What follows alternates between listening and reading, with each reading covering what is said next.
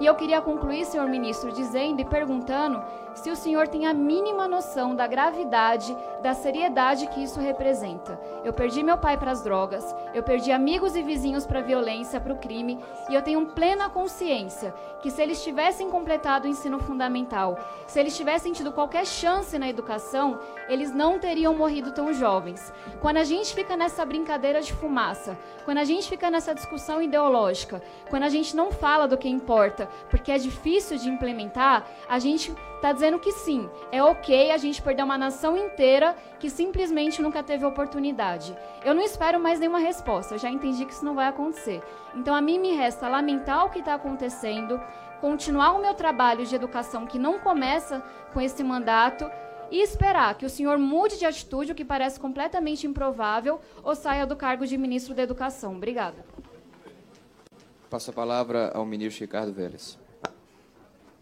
Bem, se a senhora não espera nenhuma resposta, para que faz pergunta? Eu já respondi a várias, mas não quiseram ouvir. Das que são respondíveis, porque tem um monte de coisas que é avaliação em totalidade, tem que ir embora, é inadequado. Diante disso, o que posso fazer? A única coisa que posso dizer é que fico. Só me demito se o senhor presidente da República me pedir, se ele, que é o chefe do Estado, achar que a minha colaboração não está sendo adequada. E foi assim que uma jovem deputada federal deu um empurrão decisivo para a queda do então ministro da Educação, Ricardo Vélez Rodrigues. Não que a relação dela com o sucessor Abraham Weintraub seja melhor. No último dia 22 de maio, Tabata Amaral disse que vai processar o novo titular da pasta por ele ter divulgado o número de telefone pessoal da parlamentar e de integrantes de sua equipe em prints de conversas no WhatsApp. Eu sou Tomás Molina e hoje você vai ouvir a história de Tabata Amaral, a jovem da periferia de São Paulo que chegou a Harvard e ao Congresso Nacional.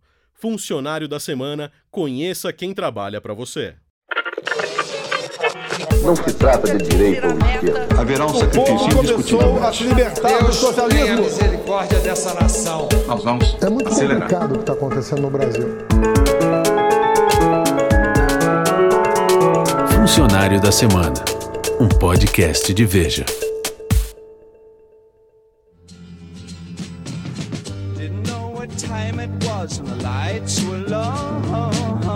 I leaned back on my radio. Was laying down some get it on rock and roll, he said. Then the loud sound it seemed to fade. Para quem é filha de uma diarista e de um cobrador de ônibus, a Universidade de Harvard estava tão longe de Tabata Cláudia Amaral de Pontes quanto as estrelas. Nascida há apenas 25 anos, Tabata cresceu na Vila Missionária, no distrito de Cidade Ademar, periferia de São Paulo. É uma região pobre que está, segundo a Rede Nossa São Paulo, entre aquelas onde há maior dificuldade para acesso à educação e cultura. Tabata estudou em escola pública boa parte da vida. Sua trajetória começou a mudar em 2007, quando ganhou uma bolsa de estudos em um colégio particular por se destacar em Olimpíadas de Matemática. Em 2010, Henrique Vaz criou com ela e outros amigos o projeto Vontade Olímpica de Aprender, o VOA, para auxiliar outras crianças de escolas públicas que queiram competir em Olimpíadas Científicas. Ele conta mais sobre essa época. Ela sempre foi uma pessoa super calma. Se você falar 30 segundos com ela, você vai, vai perceber isso. Super centrada e muito humilde com todo mundo ao redor dela. Eu lembro da época que ela começou a morar no hotel perto do Etapa e ela ia para casa ver a família dela só nos finais de semana. Eu lembro que isso foi bastante difícil para ela, mas ela ficou firme, ela queria muito estudar para ir para a Olimpíada Internacional. Ela conseguiu, ela queria aplicar para fora, ela não sabia falar inglês, ela aprendeu a falar inglês.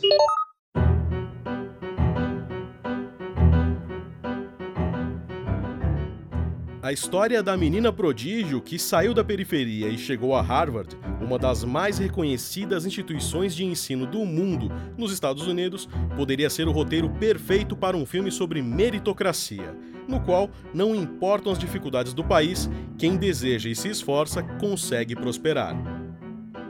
Não para Tabata. Ouça o que ela disse em uma entrevista a Pedro Bial na Globo News. Eu pego o exemplo do meu irmão, que ficou em escola estadual a vida inteira. Ele não teve acesso a oportunidades, nunca teve uma aula de química, por exemplo. Não passou em nenhum vestibular público. E a gente não tem condições de pagar uma faculdade privada. E os professores não dão o incentivo que eu tive. Então eu encontrei professores que mudaram a minha vida e acreditaram muito em mim. E meu irmão não. E ele chegou no final do ensino médio e falou para mim que faculdade era de gênio ou de rico, que não era para ele. E eu estudando na melhor faculdade do mundo, sonhando em ser presidente do Brasil. Olha a discrepância, é a mesma família. Só que eu tive oportunidades incríveis que meu irmão não teve. Eu tive professores incríveis que acreditaram em mim. Agora o desafio é como que a gente faz isso na rede pública como um todo? Porque o meu caso é um caso muito pontual que mais confirma a desigualdade do que prova que ela existe. Confirma a real. Exatamente. A realidade é o meu irmão, é o pessoal da periferia, que vai para a escola pública e sai sem poder ser o que eles quiserem.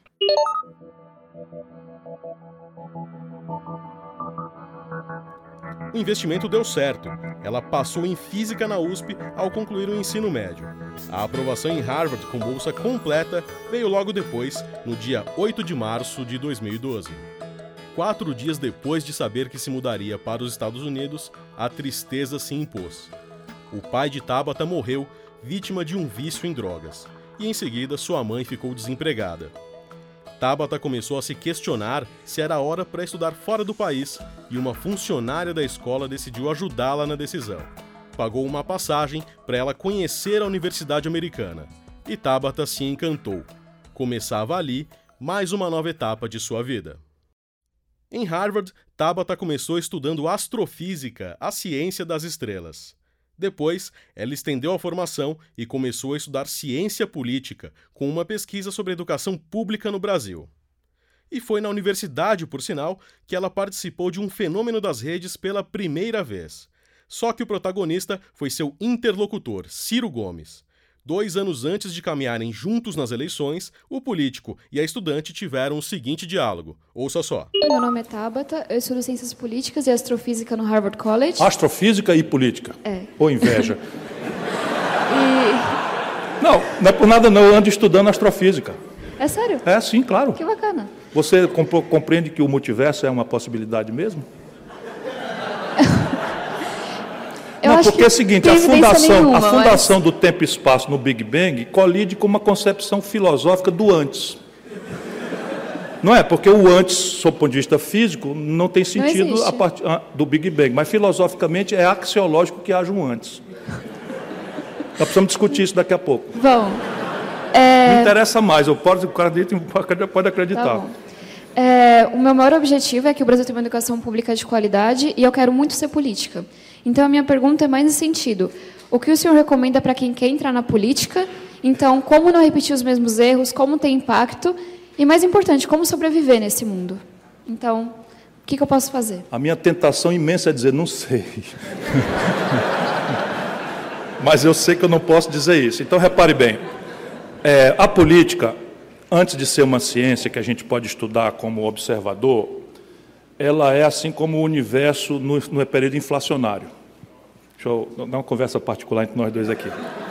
Então, repare bem: diz o Einstein que nada pode ter velocidade acima da velocidade da luz.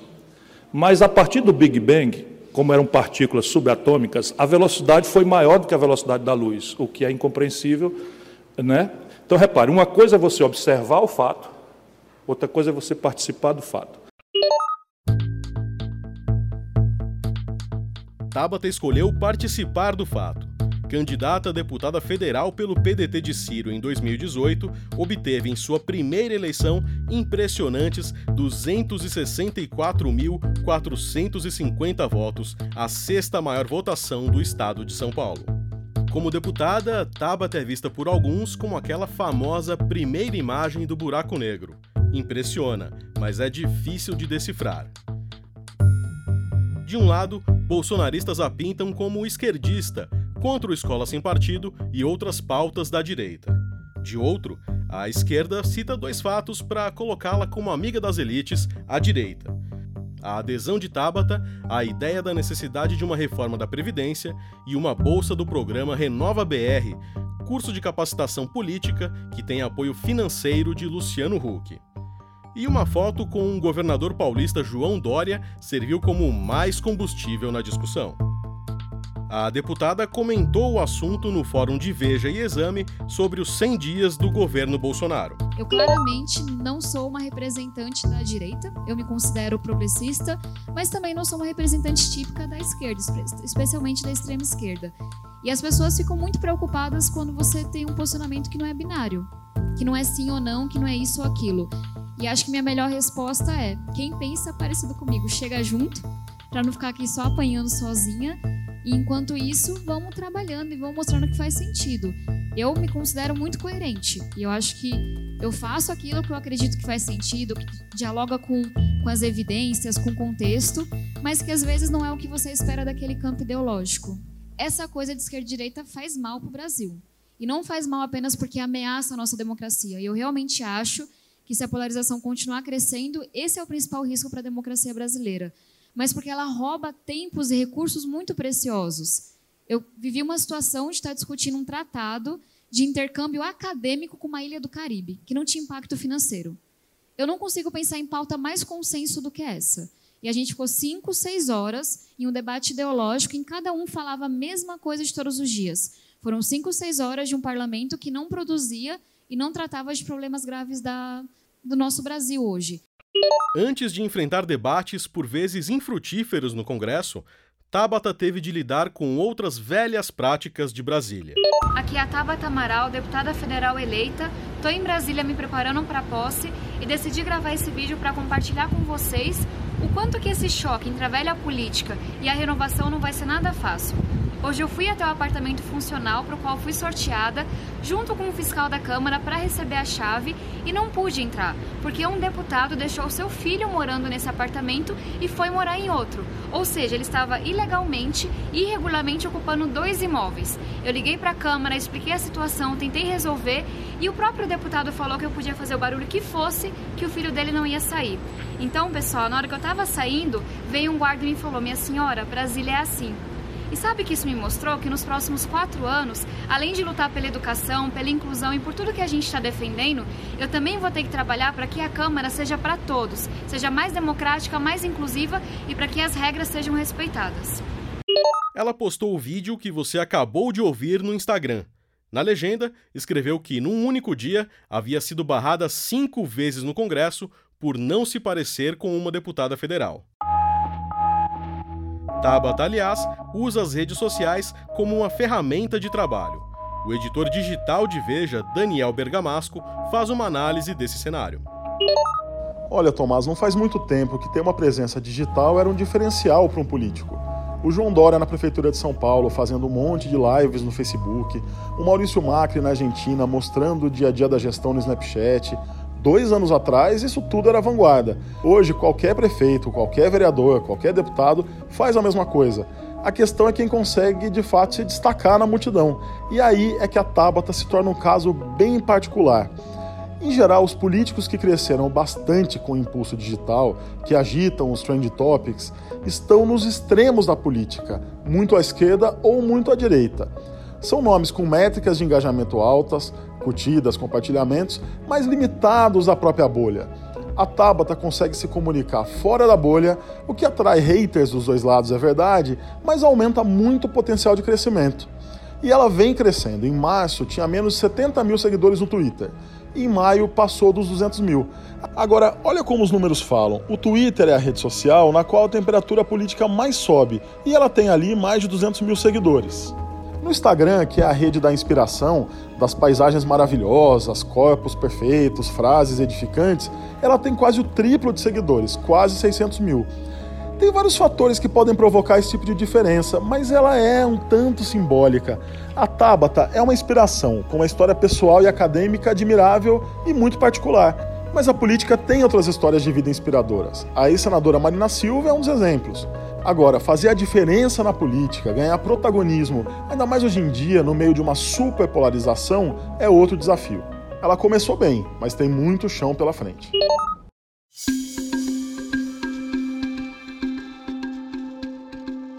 De esquerda ou de direita, Tabata ganha destaque nos primeiros meses no Congresso.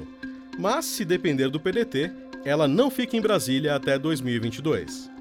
O presidente do partido, Carlos Lupe, cogita lançá-la como candidata a prefeita de São Paulo no pleito de 2020. Uma ideia ousada, mas nem tanto inocente. A partir da próxima eleição, coligações para as câmaras de vereadores estão proibidas. E uma candidatura forte, mesmo que sem chance de vitória, viria a calhar para o partido se expandir em São Paulo. Até agora, Tabata tem dito que isso não vai acontecer. Dora Kramer, para você, Tabata Amaral é uma estrela em ascensão ou apenas um cometa passageiro?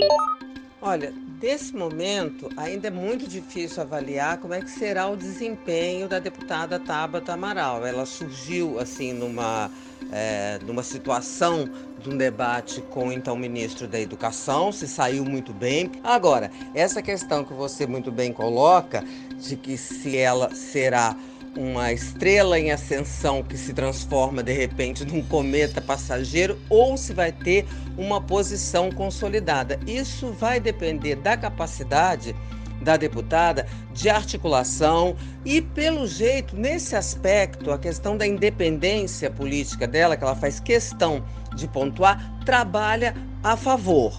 De qualquer modo, é bastante positivo, né? A gente ter entrando na política uma pessoa com esse tipo de posição, de disposição e principalmente interessada no assunto que não é muito a praia dos políticos que querem obter um destaque. Ela obteve o destaque pelo conteúdo. Por isso, tem tudo para ser uma estrela consistente. O problema é que o Congresso também, costuma se dizer, e é verdade, é uma máquina de moer carne. Vamos ver se ela tem habilidade para passar incólume por isso.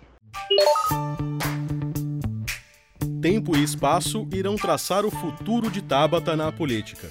No passado, outros nomes surgiram como uma possibilidade real de mudança, mas no final se mostraram mais do mesmo. E para que a educação não seja valorizada apenas no discurso, há muito trabalho pela frente.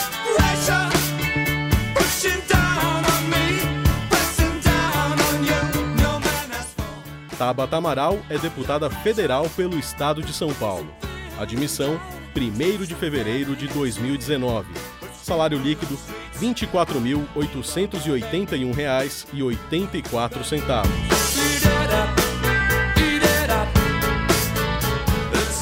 Funcionário da Semana, um podcast de Veja. Locução: Tomás Molena. Roteiro: Guilherme Venalha e Leandro Nomura. Edição: Edgar Maciel. Direção-geral: Daniel Bergamasco. Realização: Estúdio Abril.